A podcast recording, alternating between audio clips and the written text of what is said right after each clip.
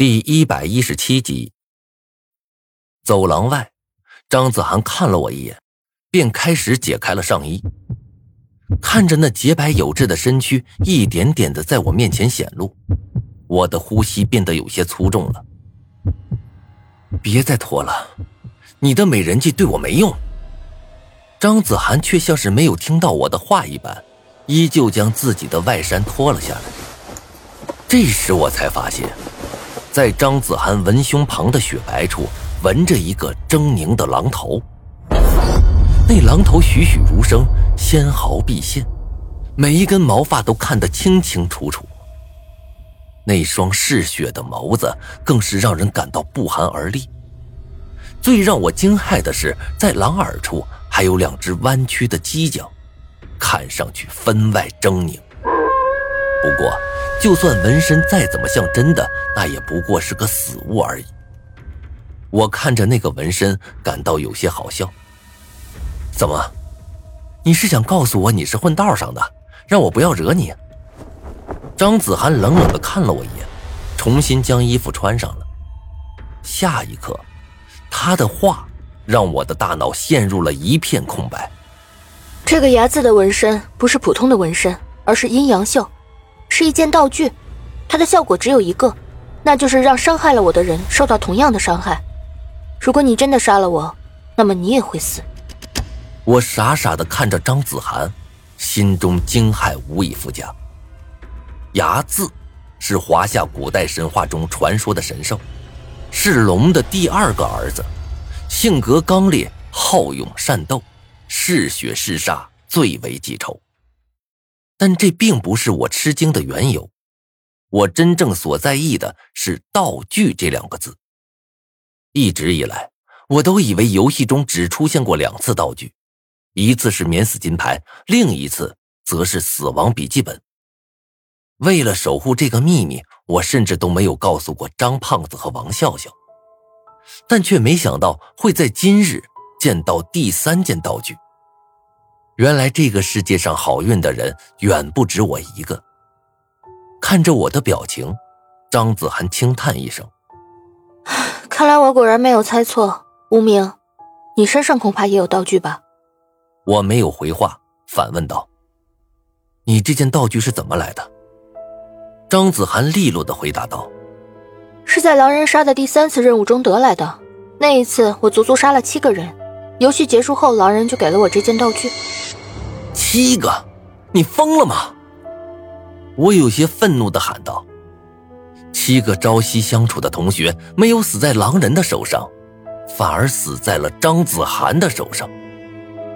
更让我觉得难以接受的是，张子涵说这话的时候，脸上没有一丝表情波动，就像是在说一件最为普通不过的事情。”张子涵摇了摇头，淡定的说道：“我没疯。”弱者本来就是没有生存下去的权利的，只要能让自己活下去，我做什么都可以。这个世界本来就是如此。深深的看了我一眼，张子涵嗤笑道：“哼，无名，不要再伪装自己了。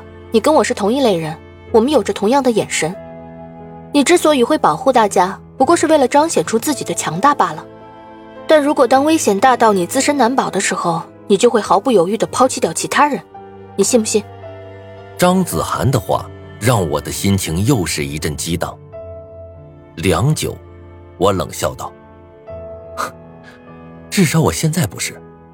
我警告你，如果你想要伤害王笑笑，那么我就算拼了命，也会把你打下地狱的。”张子涵无声的笑了，他走到我的面前，勾起了我的下巴，寒声道：“你之所以会找我麻烦。”恐怕是你在怀疑我就是狼人吧？很可惜，我不是。不信的话，你可以当面命令我，反正我在你的命令下是无法说谎的。不用你说，我也会是的。但是张子涵的回答却果然如同他所说的一样，他真的不是狼人。这样一来，还没有确定身份的，似乎就只剩下王笑笑了。看着我愈发难看的脸，张子涵的眉头皱了起来。无名，我建议你不要再去问王笑笑和张晨了，到此为止吧。我说过，我做事不需要别人来教。我有些暴躁的答道。张子涵怜悯的看了我一眼，继续说道：“我可以很明确的告诉你，不管王笑笑是不是狼人，我们都没办法从这个游戏里逃出去。况且，万一他的身份当众暴露之后，你觉得他会怎么对我们？拍拍手夸你智商高？现在我们能做的就是等。”等到有足够的力量去击败狼人和郑新瑞，所以我再问你一遍，跟我联手怎么样？我们两个联盟，互享情报和道具，只有这样我们才能活下去。深吸了一口气，我看着张子涵，冷冰冰的说道：“对不起，我拒绝。”教室内，我看着讲台下的众人，一阵心烦意乱。众人虽然对死亡微信群内的死亡游戏还有不解和疑问，但无论是谁，都没有想要以身试法的意思，所以场面一时间陷入了一种尴尬的僵持中。我不说话，众人也不敢动，有些失神的望着王笑笑，我在心底叹息了一声。现在所有的矛头又都指向了王笑笑，不对。还有一个张晨，他的身份也没有得到确定了。可是这两个人，一个是我女朋友，一个是我从小玩到大的兄弟。这两个人无论谁是狼人，都不是我想见到的局面。不过现在事情还没有下定论。之前我曾经怀疑过郑新瑞，也曾认为张倩就是狼人。但是后来事实却告诉我，我全部猜错了。所以现在，我并没有将结论下得死死的。或许，狼人不是他们两个也说不定啊。接下来的两节课，我的脑子都是浑浑噩噩的，一直到下课铃声响起，我才多少恢复了些精神。按照约定，段长安会在今天上午到我们学校门口，拿着他那个可以预言的法器，来与我进行交换。我站起身。走到王笑笑面前，说道：“今天上午你自己一个人去食堂吧，我有点事儿，先走了。”哎，无名，等一下！王笑笑把我叫住了。我转过头，看见王笑笑就像是一个做错了事的孩子，脸上带着一丝愧疚和不安。他看着我的眼，有些伤心的说道：“你是不是还在生我的气啊？”今天早上我也很生气的，所以才。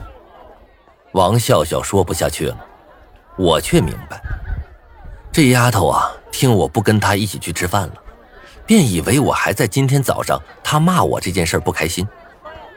摇了摇头，我露出了一个笑容。傻瓜，不是啊，今天早上的事儿我也有不对的地方，我想清楚了。不过我现在真的有很要紧的事儿，明天在一起。好吗？什么事？我可以去吗？看着王笑笑期待的眼神，我犹豫了下，险些就要答应了。但是最后，我还是摇了摇头。在局势还不明朗的情况下，把王笑笑带在身边，并不是一个明智的选择。哦。王笑笑有些失望的喔了一声，对我用力的挥了挥手。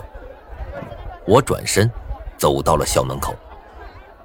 到了之后，我才发现，今天的段长安又打扮成了之前那种蒙面怪人的形象，好像很怕别人认出他来。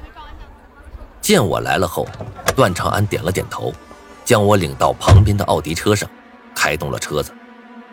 半个小时后，我们两个在一家星巴克咖啡店坐下了。我看着段长安，焦急的问道：“我要的东西你带来了吗？”段长安从怀中掏出了一本黄色牛皮本，轻轻的放到桌子上。这就是了。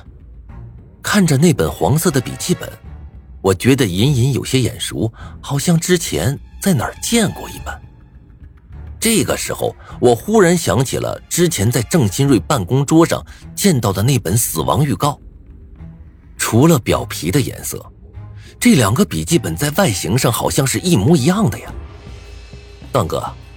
你不会在骗我吧？这怎么看都是一个普通笔记本呢。段长安眉头一皱，不满的说道：“我骗你有什么好处？啊你这个小人精！要不是我想靠你把狼人找出来，我才不会把这宝贝借给你呢。”我嘿嘿一笑，没有说话。直到今天，我都不知道段长安这家伙到底是为什么要找狼人。但是对于这个问题，我已经不打算再继续追究下去了。我算是看清楚段长安的为人了，这家伙是典型的老狐狸。这种事儿，除非是他想告诉你了，否则无论你怎么打探都没用。